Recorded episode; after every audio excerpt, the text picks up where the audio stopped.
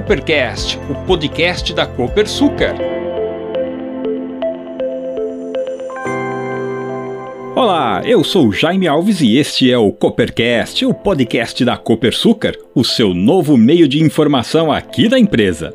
Este é o terceiro episódio sobre o tema Renova Bio, a política nacional de biocombustíveis instituída pela Lei nº 13.576 de 2017. E não custa lembrar, este programa é super importante porque contribui para o cumprimento dos compromissos assumidos pelo Brasil no Acordo de Paris, lá em 2015. O Renova Bio também vai promover a expansão dos biocombustíveis na matriz energética brasileira de forma adequada, com ênfase na regularidade do abastecimento de combustíveis. Por fim, e não menos importante, o Renova Bio vai assegurar previsibilidade para o mercado de combustíveis, induzindo ganhos de eficiência energética e de redução de emissões de gases causadores do efeito estufa na produção, comercialização e uso de biocombustíveis.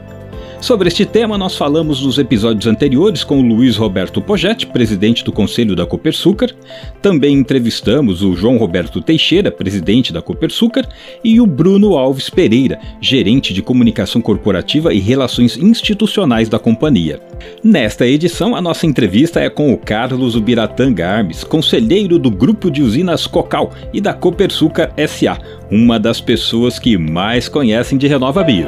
Você está ouvindo Coopercast, o podcast da Copersucar. Carlos, obrigado por nos atender e para começo de conversa a gente pergunta quais são as principais dificuldades para se certificar uma usina para o Renova Bio? Oi, Jaime. Obrigado pela oportunidade de participar aqui com você e com os ouvintes do podcast Copersucar. Mas eu queria primeiro destacar que os desafios podem se transformar em oportunidades. E neste caso não foi diferente. Mas, voltando à sua pergunta aqui, o maior desafio foi a certificação, porque os requisitos passaram por muitas revisões, atrasando e confundindo muito eh, o, o pessoal. Outro ponto de dificuldade foi o relativo aos indicadores de performance, principalmente o relativo ao CAR, ou seja, ao Cadastro Ambiental Rural.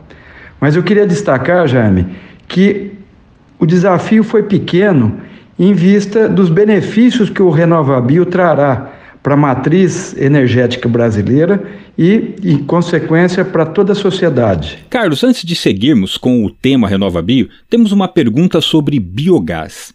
E é bem pertinente porque, no fundo, estamos falando do mesmo tema, energia. A Cocal é a usina pioneira no Brasil no desenvolvimento de biogás. Pelo que a gente pesquisou, trata-se do gás produzido a partir da decomposição por bactérias da matéria orgânica, ou seja, resíduos orgânicos. A gente gostaria que você explicasse como é produzido o biogás. E aí eu já emendo uma pergunta: como o biogás influencia na certificação da usina para o Renova Bio? Ah, legal, Jaime. É uma oportunidade aqui para falar dessa nova tecnologia.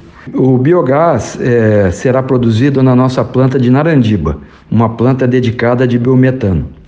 Nós est é, estamos utilizando uma nova técnica de armazenagem utilizando os resíduos agroindustriais, ou seja, é a vinhaça, a torta de filtro, é palha e muitos outros ainda que poderão ser utilizados. E num sistema de biofermentação totalmente controlado. O que influencia na certificação é o seguinte: o, o programa RenovaBio ele contempla a produção e utilização do biogás pela usina. Então, desta forma, esta é a influência. Mas o benefício direto que o biogás traz é porque ela, na produção do biogás, ela entra direto na composição eh, da eficiência da, da indústria. E o benefício indireto é porque nós podemos substituir o diesel atualmente utilizado pela frota de caminhões e tratores pelo gás. E ainda mais, o fertilizante que também é, usa é, hoje uma, um, uma composição do petróleo, né, o seu nitrogênio, nós estaremos utilizando também um biofertilizante. Desta forma, melhorando a nota de eficiência energética ambiental da nossa planta.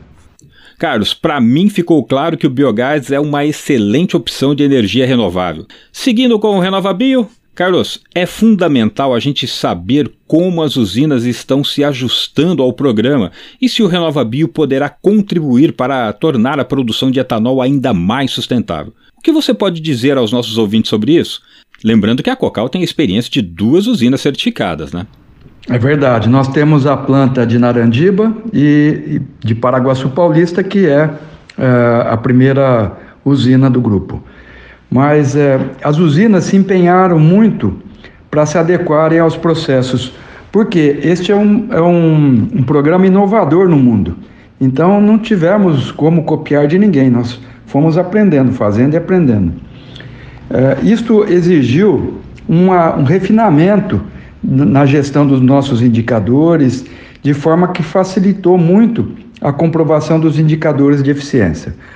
A colaboração entre as usinas e a cooperativa, ou seja, a Copersucar, gerou um aprendizado simultâneo. E na Cocal, muitos desafios é, trouxeram um crescimento profissional para as pessoas que participaram e para a empresa como um todo, nós ganhamos muito. É, vale dizer que este programa é um programa voluntário e para aderir, duas principais condições precisam ser atendidas. A primeira é que não tenha ocorrido desmate após novembro de 2018, mesmo que a legislação permita. E segundo, que a cana-de-açúcar ela tem que ser oriunda de uma área registrada no CAR, lá no Cadastro do Ambiente Ambiental Rural. E por que isto? Porque permite rastreabilidade da matéria-prima. É, com isto, é, somente as usinas que se preocupam e cumprem as obrigações ambientais é que poderão é, participar deste programa. Isto torna é, ele mais eficiente, porque ele é um círculo virtuoso, trazendo sempre o benefício capturado, devolvendo para o consumidor em forma de um produto mais barato. A entrevista segue, então vamos aproveitar para entender um pouco mais sobre este importante tema. Carlos, quais são os principais pontos positivos do Renova Bio para as usinas? Ah, sem dúvida nenhuma, Jaime, os principais pontos é, para quem participa são incentivo à busca por eficiência e o protagonismo de um projeto inovador no mundo, né? Basta, é, vale salientar isso, em termos de sustentabilidade e responsabilidade ambiental. Além disso, há o reconhecimento que os esforços que o setor tem, tem é, liderado há muito tempo com alto reaproveitamento de resíduos e rejeitos. Isto vai contribuir significativamente para a sustentabilidade da matriz energética brasileira, que já é, sem, dúvida, sem sombra de dúvida, uma das mais limpas do mundo. Você está ouvindo Coopercast, o podcast da Copersucar. Você está ouvindo o terceiro episódio do Coopercast, o podcast da Copersucar. Gravamos entrevista com o conselheiro de um dos grandes grupos do setor sucroenergético. Para detalhar mais o programa RenovaBio, a gente pergunta agora, Carlos, como você analisa o papel da Copersucar na implementação do RenovaBio nas usinas? As discussões técnicas é, criadas pela Copersucar foram fundamentais para a capacitação das usinas, gerando conhecimento e troca de experiências, né? Além disso, ela assumiu, a Copersuca assumiu o papel de fazer a interface entre as cooperadas e os órgãos reguladores, que no caso da Copersuca, um só fronte é, feito ao invés de 20 grupos é, indo a esses órgãos. Isso facilitou muito a comunicação e a objetividade da informação. E, por fim, é a Copersul que ainda é responsável pela comercialização dos CBIOS, bem como pela coordenação do processo administrativo da comercialização. Vamos falar agora, Carlos, dos CBIOS. Lembrando que os CBIOS são os créditos de descarbonização que as distribuidoras de combustível fóssil terão de comprar das produtoras de biocombustíveis certificadas. Outros interessados em reduzir suas emissões ou em especular com o título também podem participar desse mercado. Carlos, qual a sua expectativa para a emissão dos CBIOS? Nossa maior expectativa, Jaime, é com relação a esse mercado começar a funcionar. ou seja, fomentar um mercado para qual tanto empenho foi dedicado do Brasil nos últimos anos. Além disso, a emissão de CBIOS é, vai reconhecer a eficiência energética de cada usina individualmente. Com isto, nós vamos estabelecer uma competitividade saudável é, no setor, beneficiando o consumidor, como eu já destaquei anteriormente. Né? E com essa perspectiva futura, a gente vai monetizar esse esforço, colocando a busca por eficiência em primeiro lugar. Em relação a, aqui à tributação do CBIO, vale destacar um feito importantíssimo ocorrido agora, dia 12 de agosto, onde o Congresso Nacional possibilitou uma correção aí da tributação deste título em 15%, o que, que seria o último óbice para que esse mercado venha prosperar.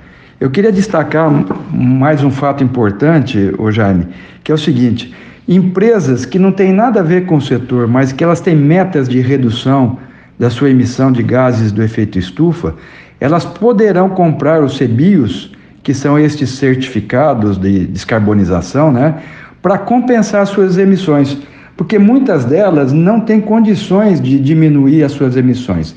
Então, o que, que ela faz? Compra o CBIO, que neutraliza aquilo que ela é, é, emite. Lembrando sempre que um CBIO equivale a uma tonelada de, de CO2 equivalente que deixa de ser emitido na atmosfera.